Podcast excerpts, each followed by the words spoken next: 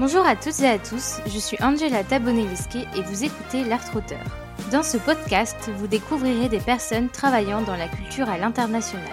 Pour ce nouvel épisode, j'ai eu le plaisir d'accueillir Julien Imbert, attaché musique à vocation régionale au sein de l'ambassade de France. Julien a un parcours super inspirant et motivant dans cet épisode, nous avons échangé sur son parcours et vous saurez comment, au fil de ses différentes expériences, il a finalement atterri à Bogota, à travailler pour l'ambassade de France, lui qui n'avait jamais mis les pieds en Amérique latine avant de s'expatrier là-bas. Forcément, c'était aussi l'occasion d'en apprendre plus sur la Colombie, le contexte actuel et plus largement les opportunités professionnelles là-bas.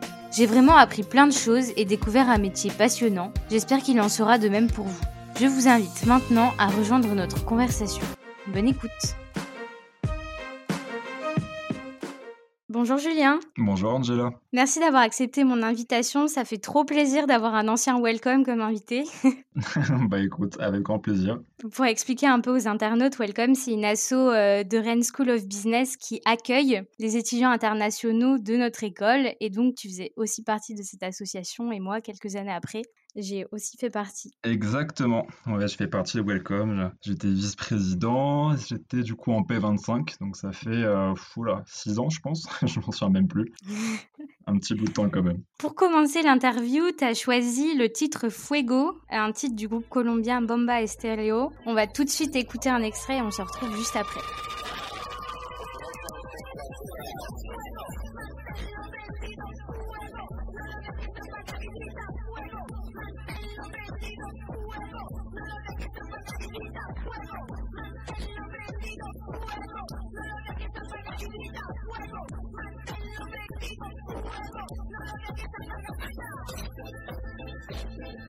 Alors pourquoi tu as choisi cette chanson pour te présenter? C'est une musique déjà que j'adore beaucoup. Euh, Bomba Estéreo, c'est un groupe colombien qui est très connu ici. Euh, c'est un groupe hyper intéressant parce qu'il fait de la fusion entre la musique traditionnelle colombienne et de la musique un peu plus électro. Euh, donc ce qu'ils font, c'est vraiment super.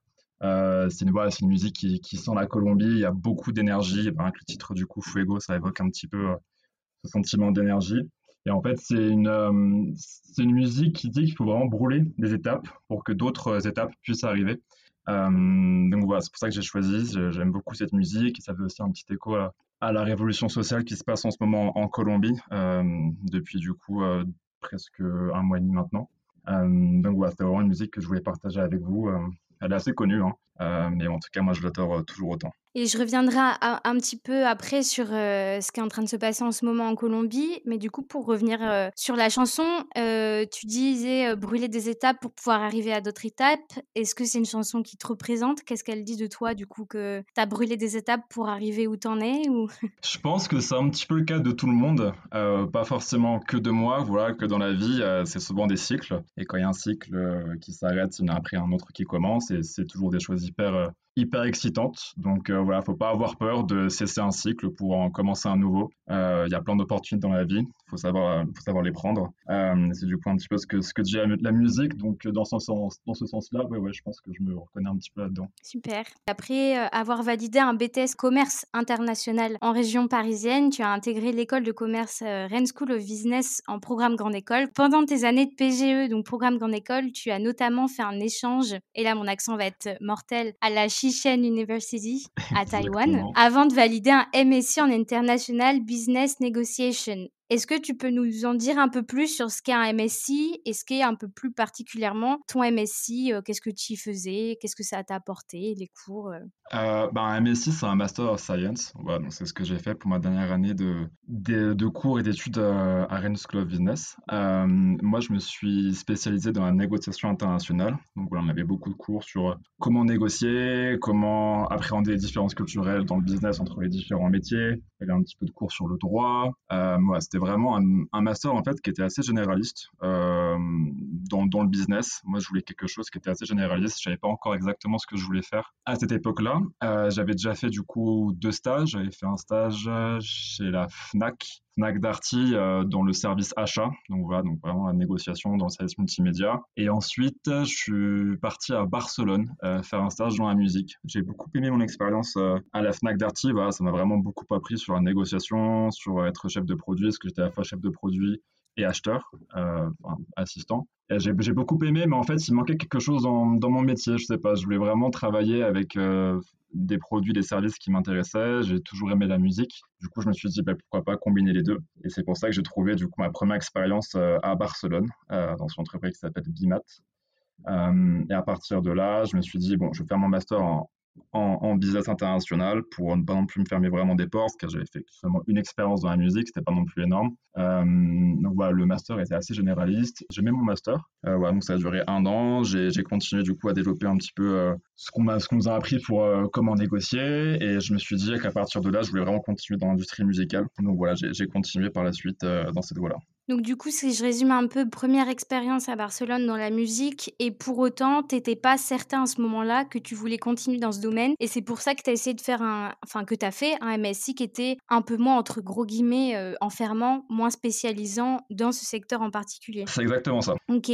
Et donc, avec du recul, en fait, pour toi à ce moment-là, c'était le master parfait, mais peut-être que quelqu'un qui est un peu plus décidé sur ce qu'il voudrait faire et ce qu'il devrait plutôt prendre un master spécialisé à ce moment-là, s'il est sûr de son coup, ou il pourra retomber? Ouais, je pense que si vraiment on est sûr de vouloir travailler dans la culture, dans, l'industrie musicale, on peut faire du coup des écoles qui sont spécialisées dans l'industrie musicale, ça, existe, il y, en a, plusieurs en France. Si on n'est pas vraiment sûr, on peut rester du coup sur un master plus généraliste. Ça va pas fermer des portes spécialement, c'est juste qu'ensuite il va falloir apprendre euh, bah, toutes les clés d'industrie musicale, tous les, mécanismes, comment ça, comment ça fonctionne euh, bah, sur le tas, au travail. Tandis que si on fait déjà un master euh, spécialisé là-dedans, bah, on aura déjà du coup les éléments. Euh, à l'école, mais c'est pas forcément euh, dérangeant de ne pas faire une école spécialisée dans l'industrie musicale dès le début. Les métiers dans l'industrie musicale, il y a beaucoup qui restent tournés vers le business, hein. donc euh, on peut forcément, on peut très bien faire un master en école de commerce, en université, et ensuite se, dédier du coup à l'industrie musicale. C'est intéressant, là, tu es en train d'ouvrir sur l'université, et voilà, les écoles de commerce, c'est tellement en vogue en ce moment que je suis obligée de te demander pourquoi tu as choisi toi d'en faire une plutôt qu'aller à l'université? C'est une bonne question, euh, c'est une très bonne question. Euh, je te dirais que au début, je voulais pas faire de, BTS commerce international. J'ai toujours voulu travailler dans l'international, c'était sûr. Euh, il me semble que je voulais faire un DUT ou une, licence du coup à l'université. T'as validé quoi toi comme bac? J'ai fait un bac ES, j'ai fait mon collège, un collège section européenne, un bac ES. Et ensuite, moi, je voulais du coup travailler dans l'international. Euh, et du coup, j'ai vu un petit peu ce qui s'offrait à moi. Donc, il y avait le BTS, il y avait le DUT, il y avait la licence, euh, licence pro, il me semble. Et voilà, moi, j'ai postulé. Et puis, euh, avec les vœux qui sont faits, je me suis retrouvé du coup en BTS à, Paris. APB. je me regrette, voilà, je regrette pas du tout de l'avoir fait. C'était une super expérience. J'ai beaucoup appris pendant ces deux ans. Et je pense que j'ai plus appris pendant mes deux ans de BTS que, que mes trois ans d'école de commerce. c'était vraiment, c'était hyper technique. Et du coup, quand je suis arrivé en école, j'avais déjà vraiment toutes les bases. le BTS BTS m'a permis de vivre à l'étranger. J'ai vécu à Londres pendant le, pendant le BTS. Donc voilà, c'était une super expérience. Euh, et pourquoi est-ce que j'ai fait une école de commerce? Je je pense que voilà, BTS, euh, je savais pas trop non plus ce que je voulais faire. Et j'ai fait du coup les concours passerelles. Je me suis dit, bah pourquoi pas, je, je, me suis lancé dedans et au final, j'ai été pris. Donc j'ai poursuivi dans cette, euh, cette voie-là. Et aussi, je voulais partir de, je voulais partir de Paris, donc euh, hmm. ça m'a aussi motivé à trouver une école de commerce en province, comme on dit. Ok, oui, donc toi, en fait, tu as choisi l'école de commerce pas parce que tu t'es dit, ça sera plus, il y aura plus d'excellence académique que dans une université ou dans autre, mais parce que en fait, c'était un peu la suite logique pour toi. Exactement. Qui te posait pas trop trop de questions sur entre guillemets où aller. Euh, enfin voilà, c'était logique d'aller là quoi. C'est exactement ça, ouais. Ok. Et d'ailleurs, en fait, ça m'a aussi fait penser à ça parce que j'ai été présenter mon parcours dans mon ancienne classe prépa il y a deux semaines et j'ai pas pu m'empêcher de constater que les étudiants, ils avaient en quelque sorte l'impression, enfin j'avais l'impression que les étudiants, ils me voyaient un peu comme la personne qui avait la clé parce que j'avais fait genre le parcours idéal entre guillemets. Donc comme je disais juste avant, c'est vachement en vogue les écoles de commerce. Enfin on a l'impression, je sais pas toi ce que t'en penses, mais je trouve qu'on a un peu l'impression que si on fait pas d'école de commerce, on va un peu genre louper son, son parcours éducatif ou parcours pro. Euh, je sais pas si c'est un truc que tu ressens toi aussi. Oui, je pense que euh, je pense qu'il y a beaucoup de personnes qui, pensent ça. Euh, après, c'est pas forcément vrai. Enfin, l'université en France, ça reste quand même en général une bonne éducation qu'on reçoit. Enfin, il y a quand même des parcours qui sont très larges. on peut apprendre beaucoup de choses. je pense que l'école de commerce, c'est aussi un petit peu une voie de facilité, à part le côté financier, bien évidemment. Euh, on fait une école de commerce et je pense que ça rassure un peu tout le monde. On se dit, bon, bah, j'aurai du travail à la fin. Euh, les études, apparemment, c'est pas trop dur. Donc euh, voilà, je pense que c'est plutôt une, c'est plutôt la facilité que les, gens vont chercher et aussi la, stabilité. Mais on peut très bien euh, se, débrouiller tout autrement en, allant à l'université. Hein. Enfin, le système universitaire français, comme j'ai dit, je, trouve qu'il est assez performant. Donc, euh, je pense pas qu'il y ait forcément une nécessité absolue de faire une école de commerce pour, pour réussir. oui, parce que pour moi, en fait, peu importe le chemin que tu choisis, l'important c'est vraiment ce que tu vas faire de ton diplôme. Mais après, en plus de ce que tu dis, c'est que pour arriver à ton métier actuel, euh, le parcours que tu as fait, ça aurait pu être un autre parcours, ça aurait pu être une école spécialisée, ça aurait pu être l'université. Tout à fait, non, tu, as, tu as raison en fait. Après, bon, bien évidemment, il faut, rester dans cette zone un petit peu de, commerce, de commerce international. Enfin voilà, on peut pas forcément travailler dans l'industrie musicale en ayant fait des, études qui n'ont rien à voir, même si peut-être qu'on peut y arriver. Mais bon, il faut quand même qu'il y, ait un background qui soit assez, euh, assez, euh, assez homogène. Euh, mais voilà, non, il faut, faut pas. Là, là où j'en suis aujourd'hui, c'est pas forcément grâce à, grâce à Rennes ou grâce à l'école de commerce, mais c'est beaucoup d'opportunités et je pense que c'est aussi beaucoup d'expériences pro qu'on fait, beaucoup fait. beaucoup plus que, que, l'école. En fait, l'école, j'ai jamais eu un cours sur l'industrie musicale, j'ai jamais eu un cours sur, même sur la culture en général. Moi, c'était vraiment, on prenait des études de cas sur des grosses entreprises soit bancaire, enfin des gros groupes internationaux. Voilà, on n'a jamais pris un, cas spécifique euh, sur euh, une, entreprise euh, de, qui soit qui fasse partie de l'industrie créative. Oui, ça va te donner des clés et après c'est toi qui appliques pour ton cas et qui met en pratique. Tout à fait. Ok.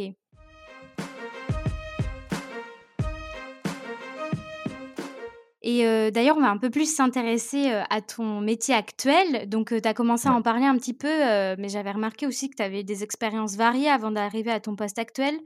donc, community manager, tu le disais, assistant export commercial, assistant import, etc. J'ai quand même trouvé un fil rouge hein, là-dedans, c'est l'international, si je me trompe pas. Tout à fait, oui. Et du coup, bah, je m'étais demandé pourquoi tu n'étais pas rentré dans le vif du sujet directement, en fait. Comment t'es arrivé à finalement faire cette expérience dans la musique? Est-ce que c'était un domaine qui t'intéressait avant Pas tellement, ou tu te cherchais encore un petit peu euh, à ce moment-là? J'ai toujours aimé la musique euh, depuis tout petit. Euh, c'est vraiment quelque chose qui m'a toujours plu. et j'ai toujours aimé l'international. Donc au début, je savais pas vraiment comment combiner les deux. Enfin voilà, quand on a 17-18 ans, je savais pas trop comment faire. Je connaissais pas du tout les métiers de la musique. pour moi, très dans la musique, ça veut dire être artiste, producteur. Euh, et c'était pas forcément ce que, ce que je voulais faire. Du coup, voilà, ce que je t'expliquais un petit peu, j'ai toujours fait des études euh, commerce international euh, pour voir combiner parler anglais, parler espagnol, enfin ce genre de choses avec une, dimension business que, que j'aime beaucoup en fait. donc voilà, je suis parti vivre à Londres, à, Barcelone, à Taïwan. Donc là, je suis à, je suis à Bogota en, en Colombie. Quelque chose qui m'a qui m'a toujours plu. Euh, et pourquoi je suis rentré dans la musique? Euh, Bah voilà, c'est vrai qu'au début, les expériences que j'ai eues, c'était bah, grâce à des stages ou ce genre de choses. Euh, donc j'ai fait du coup des stages, voilà, que ce soit Frank Darty, des petites entreprises aussi avant, qui n'avait rien à voir avec la musique. Et comme je te disais, il manquait toujours quelque chose euh, dans mon travail, même si j'adorais ce que je faisais. Je me suis dit, mm. ah, mais si je peux le combiner avec quelque chose que j'aime beaucoup, ça serait parfait. Euh, ça serait encore mieux, ça serait parfait. Et du coup, un jour, je me suis dit, bah voilà, j'ai trouvé une opportunité à, Barcelone. Je me suis dit, bon, bah, je vais voir un petit peu comment c'est. J'ai énormément appris pendant mon stage et je me suis dit, bon, c'est vrai que j'aimerais quand même beaucoup travailler là-dedans. Et à partir de là, c'était du coup, euh, ça m'a ouvert la porte en fait de l'industrie musicale, je pense, et je veux continuer là-dedans encore beaucoup d'années. Mais c'est vrai que ce que tu dis, quand on ne sait pas trop comment combiner les deux, moi j'étais exactement pareil. après le bac, j'étais en mode bon, euh, j'ai pas envie de faire que de la musique, mais j'ai pas envie de faire euh, que du business. Comment on fait pour combiner les deux? Et c'est vraiment euh, le but du podcast, c'est de donner des clés pour montrer en fait comment on peut combiner les deux. C'est top parce que du coup, euh, tu as un métier que moi je ne connaissais pas du tout et euh, qui va sûrement beaucoup intéresser nos internautes. Euh, donc tu travailles en tant qu'attaché musique à vocation régionale pour la zone Amérique latine. Donc c'est pour ça que tu es à Bogota. Alors c'est vrai que vu de l'extérieur, euh, on va dire les poupées russes que forme euh, le système gouvernemental français euh, peut paraître un peu complexe. mais du coup, tu me disais tout à l'heure que tu dépends de l'ambassade de France. Est-ce que tu mmh peux nous dire un peu plus comment ça fonctionne? Parce que je sais que tu as aussi des relations avec le bureau d'export qui fait aussi, enfin qui fait maintenant partie du Centre national de la musique. Donc est-ce que tu peux nous dire un peu plus sur ces structures et toi du coup pourquoi tu es en relation avec d'autres structures, pourquoi tu dépends de l'ambassade, euh, un peu plus sur tout ça. Oui, bien sûr. À Paris, du coup, on avait une structure qui s'appelait le Bureau Export, qui en fait accompagner tous les professionnels français de la musique à l'exportation. Donc qu'on soit un label, qu'on soit un éditeur, qu'on soit même un, distributeur, enfin voilà, tous les professionnels français qui voulaient s'exporter euh, dans n'importe quel pays du monde, allaient voir du coup ce qu'on appelle le Bureau Export. Euh, c'est une association qui comptait environ 30 personnes. Euh, et en fait, cette structure du Bureau Export a été rattachée en 2020 au Centre national de la musique qui combine en plus quatre autres associations euh, ou euh, on va dire euh, entités qui s'occupaient du coup de la musique en France. Et du coup maintenant en France, tout comme on a ce Centre national de l'audiovisuel, maintenant on a ce Centre national de la musique dont la mission bah, c'est vraiment de faire rayonner la musique en France et internationale. En 2019, le ministère de l'Europe et des Affaires étrangères, du coup le ministère auquel je dépends, a mis en place trois postes dans le monde. Donc il y en a un à Bogota, en Colombie, tu en as un autre en Côte d'Ivoire et tu en as un autre à Singapour pour en fait aider le bureau export euh, dans ses missions. Ça veut dire, euh, en fait, si tu veux un petit peu être une, une branche du bureau export, du coup, dans les trois continents. Le bureau export, donc maintenant CNM, ils ont des, des gens qui travaillent un peu partout dans le monde, qui leur font des remontées d'informations, qui leur font du networking, euh, et du coup, qui dépendent directement du CNM. Et en fait, le ministère de l'Europe et des Affaires étrangères, ils sont un petit peu associés avec le, bureau export voilà, pour créer trois postes. Et c'est comme ça qu'en fait, j'ai été propulsé, on va dire, à Bogota, en Colombie. Donc, je travaille à l'ambassade de France euh, ici euh, en Colombie. Euh, donc, c'est vraiment, je dépends, je dépends d'eux. Et je travaille vraiment beaucoup, beaucoup avec le Centre national de la musique, donc, mais surtout les personnes du coup qui faisaient partie du bureau export, mhm. donc, qui s'occupent du coup de l'international. Mon rôle ici, c'est vraiment en fait d'accompagner tous les professionnels français de la musique qui veulent s'implanter en Amérique latine. Comment est-ce que je le fais? Je le fais principalement à travers trois actions. Euh, petit 1, c'est vraiment comprendre les différents marchés d'Amérique latine. Donc, je m'occupe vraiment de tout le continent, donc du Mexique jusqu'au Chili, avec euh, quelques marchés prioritaires, notamment le Mexique, l'Argentine, la Colombie, enfin des, gros marchés pour la musique ici. Donc c'est vraiment essayer de comprendre les différents marchés. Donc ça, c'est vraiment un travail de recherche. Ça veut dire euh, tout ce qui se passe sur le continent qui a un lien avec la musique ou la musique en France, c'est vraiment nous remonter d'informations constantes vers le bureau export. Voilà, leur dire qu'il y a un festival ici, ça peut être bien de mettre un, artiste français là. Euh, on peut voir qu'il y a une entreprise française qui veut s'implanter ici. Donc voilà, c'est vraiment beaucoup de remontées d'informations. Euh, essayer de comprendre les différents marchés, donc les différents mécanismes, les différentes dynamiques de marché. Donc voir que ce marché est plus dynamique qu'un autre pour ensuite en fait essayer de de, faire une stratégie avec le Centre national de la musique pour pouvoir prioriser les différents marchés euh, en fonction des dynamiques. Donc ça veut dire... Donc c'est vraiment travail de veille. Ouais, j'ai vraiment exactement. J'ai vraiment un énorme travail de, veille euh, sur tout le continent. Ensuite, j'ai un travail de networking. Ça veut dire vraiment essayer de rencontrer un maximum de pros latino-américains pour pouvoir les recommander au bureau export, donc au Centre national de la musique, qui eux-mêmes vont les recommander aux professionnels, français. Comment est-ce que je fais ça? Bah, C'est vraiment beaucoup de missions de prospection, essayer vraiment de voir, donc, comme je t'ai dit, la structure des marchés, donc les dynamismes, etc., mais aussi voir un petit peu les acteurs qui sont très importants sur le continent. Euh, par exemple, en Colombie, je sais que tel acteur est très important pour le live, tel acteur est très important pour le streaming. Essayer de les rencontrer pour du coup, me fassent des remontées d'informations, qu'ensuite, voilà, moi, je, et ensuite, moi, je remonte tout au bureau export à ce niveau-là. Je, suis aussi, je participe aussi beaucoup à des salons professionnels de la musique. Euh, que ce soit du coup sur tout le continent. Donc j'en ai fait par exemple à, j'en ai fait à Mexico, j'en ai fait à Medellin ici en Colombie, à Bogota. en fait là, il faut vraiment rencontrer un maximum de, bah, de pros de la musique. Voilà, c'est vraiment du networking euh, pour essayer d'avoir un maximum de, de contacts. Et enfin, la dernière partie, c'est vraiment une partie qui est beaucoup plus opérationnelle. Euh, ça veut dire aider euh, les professionnels directement qui veulent faire du coup des projets en Amérique latine, que ce soit du coup des tournées, que ce soit des concerts. Euh, par exemple, je travaille avec Nuit Sonore. Nuit Sonore, ils font une édition en, Colombie depuis 2017. 2017, c'était l'année France-Colombie. Mm. il y a beaucoup de projets du coup qui se sont exportés depuis la France vers la Colombie, notamment Nuit Sonore. Donc voilà, du coup, on travaille avec eux, mais on travaille aussi avec tout, tous les professionnels qui ont un, projet euh, en Amérique latine. Et en plus de cela, je travaille aussi avec les différentes ambassades, les différents services culturels des ambassades sur le, sur le continent pour les aider dans leur projet. Si jamais il y a un projet qui peut être amené à être régional, euh, par exemple, je sais pas, faire une tournée de, de, médias euh, dans les, différents, dans, dans, les différents pays ou encore mettre en commun des projets de, de tournée. Voilà, j'étais un petit peu à, tout ça. Donc, si je devais résumer, il y a un travail de veille, un travail de networking et un travail du coup opérationnel. Ok, super. Eh ben écoute, euh, c'était hyper clair, ça a l'air hyper complet, hyper intéressant. Moi, je me demande, alors je retrouve euh, du coup des, des, missions que tu as pu euh, soit apprendre à l'école, soit développer dans tes expériences pro ou en BTS. Et du coup, je me demande comment t'es arrivé là, parce que c'est quand même un, un job super complet, super précis. faut avoir des super connaissances dans ce domaine-là. Donc, comment t'es arrivé propulsé en fait à ce métier? Ouais, c'est une, une sacrée histoire.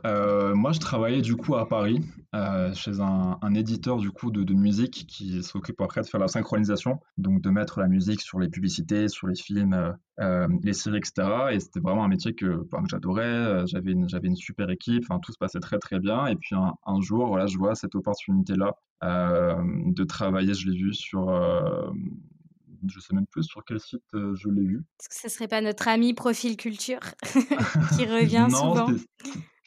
C'était pas celui-là, non, honnêtement, je, je me demande c'était même pas sur LinkedIn, je sais, je, franchement, je, je sais plus. Et du coup, voilà, je, je vois l'offre et je me dis, ah bah ça, ça, ça, ça a l'air vraiment pas mal du tout. Et en fait, c'est une création de poste, ça veut dire qu'il y avait personne qui l'avait fait avant, enfin, c'était vraiment quelque chose de nouveau. Donc, j'ai envoyé, j'ai envoyé ma, ma candidature vraiment euh, sans même trop y croire, si tu peux dire ça.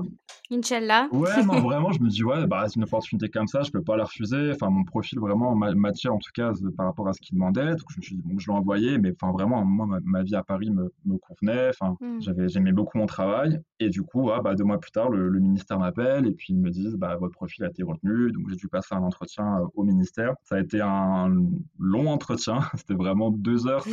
Deux heures d'entretien, euh, deux heures, deux heures et demie, je m'en souviens plus, on te bombarde de questions sur l'industrie musicale. En fait, il, voulait vraiment quelqu'un qui avait une, un fonctionnement de l'industrie musicale, euh, des différents acteurs, des différents mécanismes, et ça dans toute la filière de la musique. Donc, que ce soit vraiment euh, tout ce qui est recording, donc écoute de musique, euh, la vente de musique, etc., mais aussi pour le live, mais aussi pour l'édition, tout ce qui est droit d'auteur. Voilà, il voulait un profil qui était assez complet. Et moi, en fait, à travers mes stages, j'avais beaucoup appris à ce niveau-là. Par exemple, le stage de Barcelone, c'était vraiment très porté sur les droits d'auteur. Euh, à Paris, quand j'ai travaillé, c'était très porté sur euh, la synchronisation, mais aussi tout ce qui est label, enfin éditeur. Donc voilà, c'était hyper complet. Et voilà, donc du coup, à partir de là, j'ai passé l'entretien, un deuxième entretien ensuite avec l'équipe de Bogota, et ça a bien fonctionné. Du coup, je suis parti en Colombie et je suis arrivé en septembre 2019, donc ça va bientôt faire deux ans.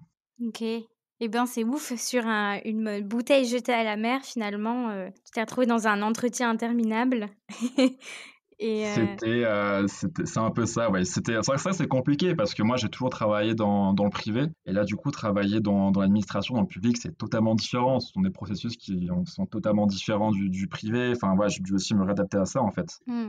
Euh, à, enfin, à travailler dans un environnement. Au-delà du fait que je, que je ne connaissais pas, c'est là que je repartais vraiment à, zéro. Ça n'a rien à voir avec le privé, le public, tout est différent. Euh, donc voilà, c'était aussi une super opportunité pour moi de travailler en ambassade, de, de, découvrir au-delà en fait de mon métier un petit peu de la coopération euh, culturelle, la coopération musicale comme ils appellent voir un petit peu tout ce que propose une ambassade, euh, tous les services qu'il y a, tous les acteurs qui, qui, travaillent dans une ambassade. Euh, c'est hyper intéressant. Et puis, euh, peut-être que je me trompe, mais c'est un truc dont j'ai eu l'impression avec Solange, qui faisait partie de l'Institut français, c'est que même si en fait tu es dans un autre pays, tu travailles quand même pour le service public français. Donc, c'est quand même, ça doit sûrement être un système quand même très français en termes administratifs.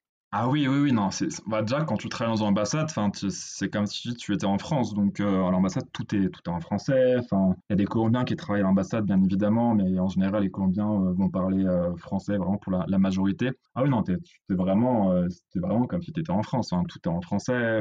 Donc oui, donc, tu travailles vraiment pour, pour la France, tu travailles pour la fonction publique. donc, ouais, il faut juste savoir ce qui peut se, se réadapter. Et même si je suis en Colombie, c'est vrai qu'une fois que je suis dans l'ambassade, c'est un petit peu un monde, un monde à part, on va dire. Mmh. Mais ce qui est chouette quand même dans ton métier, c'est que tu as une forte, un, fort lien en fait avec les acteurs locaux. Mmh, Et mmh. du coup, toi qui vis, tu le disais, depuis presque deux ans à Bogota, est-ce que tu peux nous parler un peu de la ville, peut-être des différences culturelles qui t'ont frappé lorsque tu as déménagé là-bas ou même qui continuent à t'étonner dans ton quotidien? Ouais, bah la, Colombie, c'est vrai que c'est un, un pays euh, assez chouette. en tout cas, moi, j'adore ce pays, j'aime beaucoup. Euh, quand je suis arrivé, je connaissais pas grand-chose de la Colombie. J'ai toujours aimé la musique latine, euh, enfin même les musiques latines, mais ça aide. bah, ça aide beaucoup, c'est vrai. mais en tout cas, moi, j'avais, j'avais, j'avais jamais mis un pied en Amérique latine avant de, de venir. Et ça, a vraiment été le coup de cœur. J'adore le pays. Euh, Bogota, c'est une ville euh, tentaculaire. C'est un petit peu l'image qu'on peut avoir du mégalopone euh, latino-américain. Donc, c'est une ville qui est perchée à 2700, 2600 mètres d'altitude. Donc, en fait, on est très, très haut. En fait, c'est une ville un peu de montagne. Donc, il ne faut, pas croire qu'en vivant à Bogota, on vit, à la plage, qui fait 30 degrés, etc. C'est une ville, une ville vraiment très, très montagne. En fait, le pays lui-même est très riche euh, géographiquement. il y a vraiment de grandes disparités entre les, entre les régions. Tu vas avoir c'est un pays qui est très montagneux dans le centre. Après, tu as la côte Caraïbe vers le, au nord. À l'est, tu vas avoir du coup le Choco, qui est une région euh, totalement vierge. le pays est assez grand, fait deux fois la France. Euh, en termes de différences culturelles, la première que je vais dire, c'est que je pense pas avoir eu un gros choc culturel. Je pensais vraiment à arriver en Colombie et voir tout partir de zéro comme j'ai fait à Taïwan. Taïwan, j'ai vraiment un choc culturel et en fait en Colombie, pas du tout. Euh, bah déjà parce que je parlais la langue, c'est vrai. Euh, mais en fait, il y a pas le process qui reste euh, assez proche de, l'Europe. Et en fait, je pense que le fait d'avoir vécu à, Taïwan, ça m'a un petit peu permis de réaliser que, que voilà, la, Colombie, bon, il y a aussi des différences culturelles que je, je vais en parler après, mais voilà, déjà le mm. fait de d'avoir le même alphabet, enfin de parler la langue, ça, ça aide énormément. Enfin voilà, comme, comme je t'ai dit, quand je suis arrivé à Taïwan, enfin là, c'était beaucoup plus compliqué. Les gens parlaient très peu anglais, euh, je parle, je parlais pas du tout chinois, donc c'était beaucoup plus compliqué. Et puis c'est vrai que parler une langue, c'est déjà avoir des aspects culturels. Enfin voilà, je trouve que dans une langue, tu retrouves des aspects culturels de la ville, quoi. les intonations. Enfin, nous, on est quand même en français très plat. Alors que tu vois déjà un peu en espagnol, italien, ça chante déjà un peu plus. Ouais.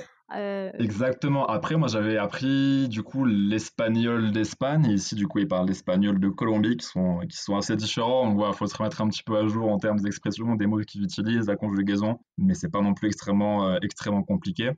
Euh, les différences culturelles, je pense que j'ai eu principalement, c'est qu'en Colombie, ils ont une notion du temps qui est totalement différente de la nôtre. Euh, donc, par exemple, je sais pas si tu parles un petit peu espagnol, mais par exemple, ils ont une expression qui, qui est ahorita, donc ça veut dire vraiment c'est ahora, mais encore plus poussé. En espagnol, ça voudrait dire en fait maintenant, tout de suite. Et en fait, en Colombie, ça veut dire euh, ahorita, ça veut dire, c'est une expression qui veut dire bah plus tard, je sais pas quand, mais je, le ferai ahorita, ça veut dire bon, je le ferai cet après-midi ou peut-être demain. Donc ça, c'était euh, c'était un peu la notion du temps, c'était un peu compliqué, le fait que il y a souvent du retard dans les rendez-vous. En fait, il y a beaucoup de choses de, dernière minute. Donc, ça veut dire qu'on va te caler un rendez-vous à la dernière minute. On va t'annuler un rendez-vous à la dernière minute. Euh, donc, voilà, il faudrait vraiment hyper flex à ce niveau-là. Ce qui n'est pas trop le cas en euh, France, pour le coup. Là, non, mm. qui n'est pas trop le cas. Après, je ne dirais pas qu'en France, on est, on est aussi hyper strict sur les horaires. Enfin, moins qu'à Taïwan, par exemple, je pense. Voilà, par exemple, à Taïwan, si on arrive avec du retard, c'est vraiment très mal vu. En mm. Colombie, bon, je suis à Paris avec une heure de retard, mais si tu as, je sais pas, entre 15 et 20 minutes, bon, bah c'est comme ça. Et puis tu peux toujours dire l'excuse de bah oui, mais il y avait des, il y avait des bouchons à Bogota. Mon réveil n'a pas sonné. il y a énormément de bouchons à Bogota, donc. Euh, donc voilà, c'était vraiment une première différence culturelle. La deuxième, c'est que les Colombiens sont extrêmement polis, euh, extrêmement extrêmement polis. Ça veut dire que la manière qu'ils ont de parler, euh, c'est assez, c'est assez marrant. Par exemple, quand tu demandes quelque chose, je sais pas, dans un magasin, en fait, euh, au lieu de dire est-ce que je pourrais avoir s'il vous plaît, en fait, si tu traduis euh, depuis espagnol colombien, c'est est-ce que vous pourriez m'offrir s'il vous plaît euh, quelque chose? Et du coup, après la première fois qu'on m'a dit ça, je me suis dit regalar, mais pour moi regalar, ça veut dire offrir quelque chose. Et en fait, non, c'est juste que oui, en fait, non, pour eux, c'est juste, c'est acheter, mais de manière plus, plus polie. Donc voilà, quand, te pousse, quand quelqu'un te, te pousse dans la rue, il va dire Ah, que pena. Enfin, pour moi, en espagnol, que pena, c'est ah, bah, vraiment dommage pour toi, etc. Et en fait, c'est juste pardon. Enfin, ont plein d'expressions voilà, hyper polies. Il mm. fallait vraiment se remettre à, jour aussi à ce niveau-là. Et le plus gros choc culturel, je pense que c'est que les Colombiens ne disent quasiment jamais non. À quelque chose. Donc, euh, que ce soit même dans la partie business ou même dans la vie de tous les jours, ça c'est assez, euh, ça peut être, euh, ah ça peut être assez bizarre, on va dire. Parfois, tu demandes quelque chose et tu vois qu'il te dit pas oui directement, mais il te dit pas non et tourne un petit peu autour du pot. En fait, ils veulent montrer qu'ils sont polis pas te dire ouais, pour eux, ils, veulent montrer mm. bah non, mais si je dis non, c'est c'est pas quelque chose de très poli.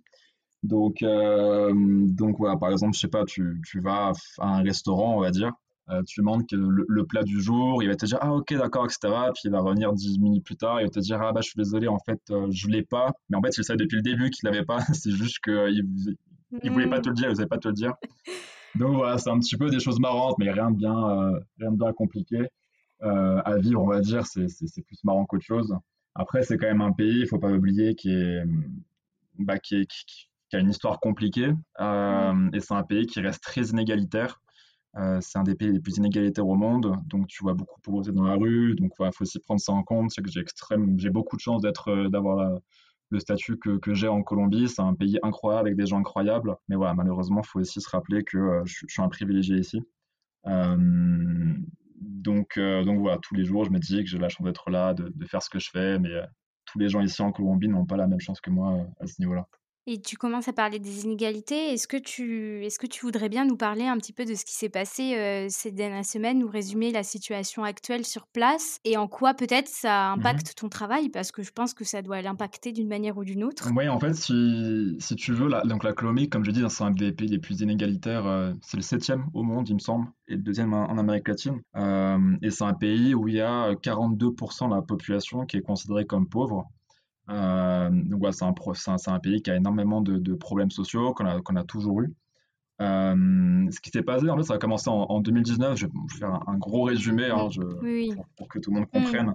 Euh, mais c'est quand même beaucoup plus complexe que ça. Ça a commencé en, 2019. Il a commencé à avoir un petit peu des protestations sociales. Il y a très peu de protestations sociales en Colombie. C'est pas les, c'est pas quelque chose que les gens en fait euh, font comme en France, par exemple. Les gens manifestaient très peu avant en Colombie. Donc en novembre 2019, il y a eu des grandes manifestations contre le gouvernement et du coup voir autant de gens dans la rue, bah ça a un petit peu donné un un espèce d'image de solidarité de la Colombie contre, contre le gouvernement. À partir de là, il y a eu des morts, parce que du coup, il y a beaucoup de répression policière ici. Il y a eu du coup des morts, euh, un, mort notamment en, 2019, en novembre 2019. Et à partir de là, le pays est entré un petit peu dans un conflit, on va dire, euh, social permanent. Il y a eu la, la crise Covid entre-temps, qui a un petit peu du coup euh, ralenti ce phénomène-là. Et ce qui s'est passé, c'est que il y a du coup, c'était en avril 2021, euh, le gouvernement a voulu lancer une taxe fiscale euh, pour en fait essayer de récupérer de l'argent, euh, pour essayer de combler tout l'argent qu'il avait dépensé ou qui lui manque à cause du Covid. Le problème, c'est voilà, en fait, c'était une hausse de la TVA sur les produits vraiment de, base. Les produits de base en Colombie n'ont pas de TVA.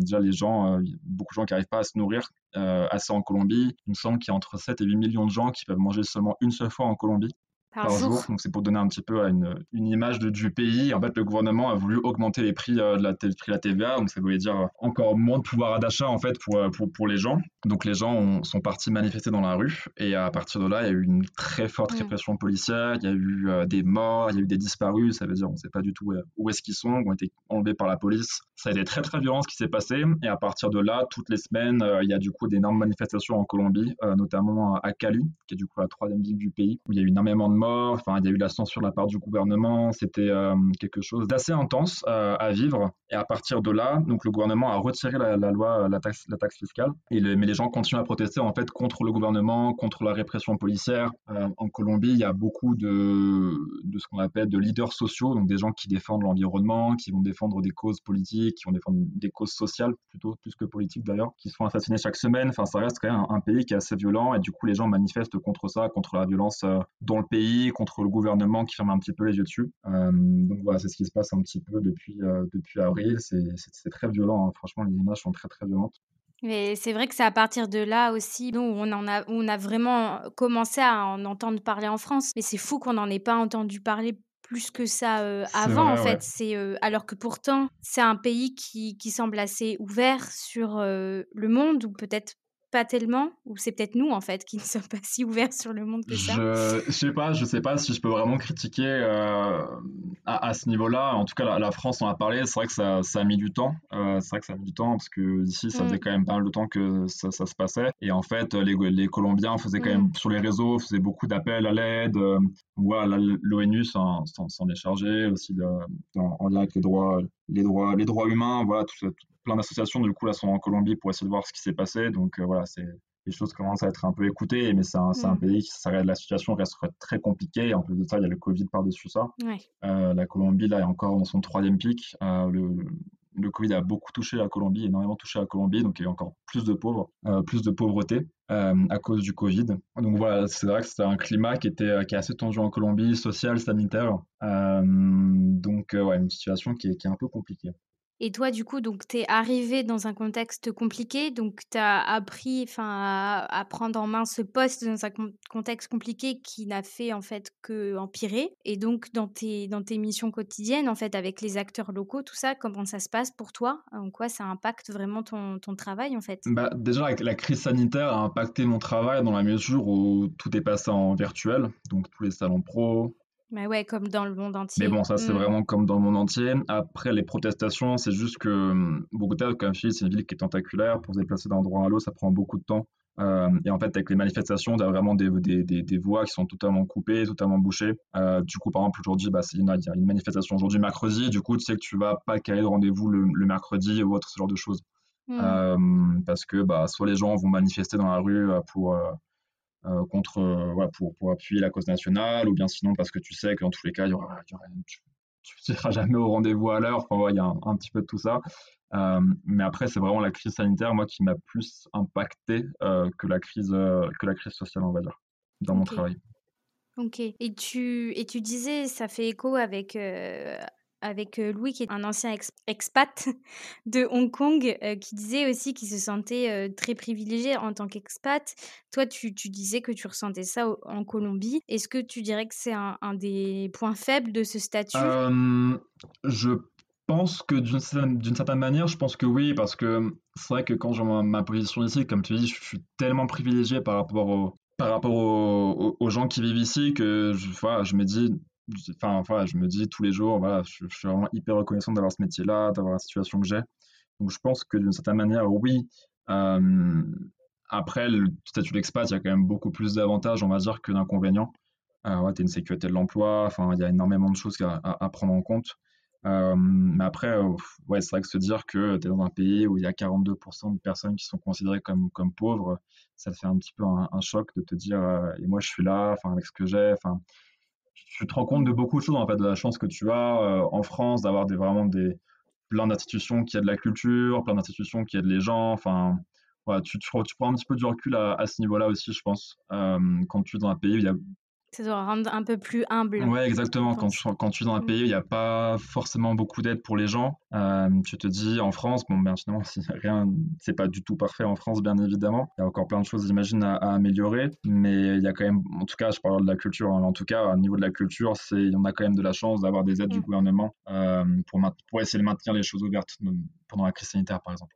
Et tu disais qu'il y avait aussi plein d'avantages. Donc, tu parlais de la sécurité d'emploi. Donc, ça veut dire que toi, pour rentrer dans ce statut, tu as dû peut-être passer un concours pour rentrer dans la fonction publique? Non, parce qu'en fait, pour travailler du coup dans la fonction publique, tu as deux options. Soit tu dois passer le concours du ministère de l'Europe et des Affaires étrangères, après, mmh tu as différents grades, on va dire. Tu peux être, euh, ça s'appelle un, agent. Un agent, c'est quelqu'un qui travaille au ministère. Euh, tu peux être du coup agent de grade, donc tu as A, B, C. Enfin, ouais, tu passes du coup les échelons au fur et à mesure pour aller jusqu'au A qui est, le, qui est le plus élevé.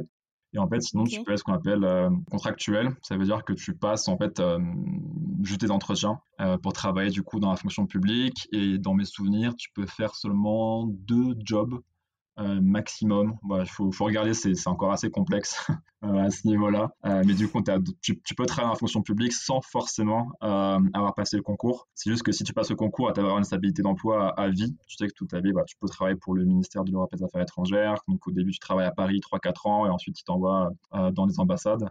ou sinon, du coup, tu peux juste passer les entretiens et être du coup contractuel. Mais dans ce cas-là, tu ne pourras pas travailler toute ta vie au ministère. Ok, donc tu es quand même en CDI, t'es pas missionné en fait, mais tu sais que ça sera pas éternel dans ton cas, en tout non, cas, à ce non, poste? Non, c'est pas, non, moi c'est pas, c'est pas éternel, non. Ok. Et d'ailleurs, en parlant d'opportunités professionnelles, donc toi, ça a dû t'aider parce que tu parlais espagnol, mais pour trouver des opportunités professionnelles dans ton secteur en, Colombie, est-ce que comment ça se passe en fait? Est-ce que le plus simple, c'est de faire comme toi, de passer par des institutions françaises, ou bien sur place, tu as peut-être des sites ou des plateformes qui peuvent aider à, à, trouver des opportunités professionnelles? Ouais, bah ça dépend en fait, ça dépend parce que soit tu veux travailler du coup pour la France ou pour une institution française que ce soit du coup Institut français, Alliance française, euh, service culturel d'une ambassade. Donc là, tu peux passer directement euh, par des par ce que j'ai fait du coup, être contractuel. Enfin, je suis suis pas forcément contractuel moi, mais faire du coup ce que des euh, travailler du coup en passant seulement un entretien. Donc, site de l'Institut pour les offres, site de l'Institut, site de l'ambassade. Exactement, ouais, ouais, donc ce genre de choses. Ou sinon, tu peux travailler directement pour des entreprises euh, locales de l'industrie musicale. Je parle pour musicale, mais culturelle en général, sur LinkedIn, sur, sur, Glass, sur, même sur, euh, sur Glassdoor, je, pense que tu as encore des offres. Euh, tu trouves des offres, mais du coup, ce sera pour le secteur privé. Pour le public, je pense que c'est un peu compliqué en tant qu'étranger de trouver un travail dans le secteur culturel colombien, par exemple, public. Et je sais pas comment trouver le travail là-dedans. mais en tout cas, pour le privé, sur LinkedIn, il y a quasiment toutes les offres.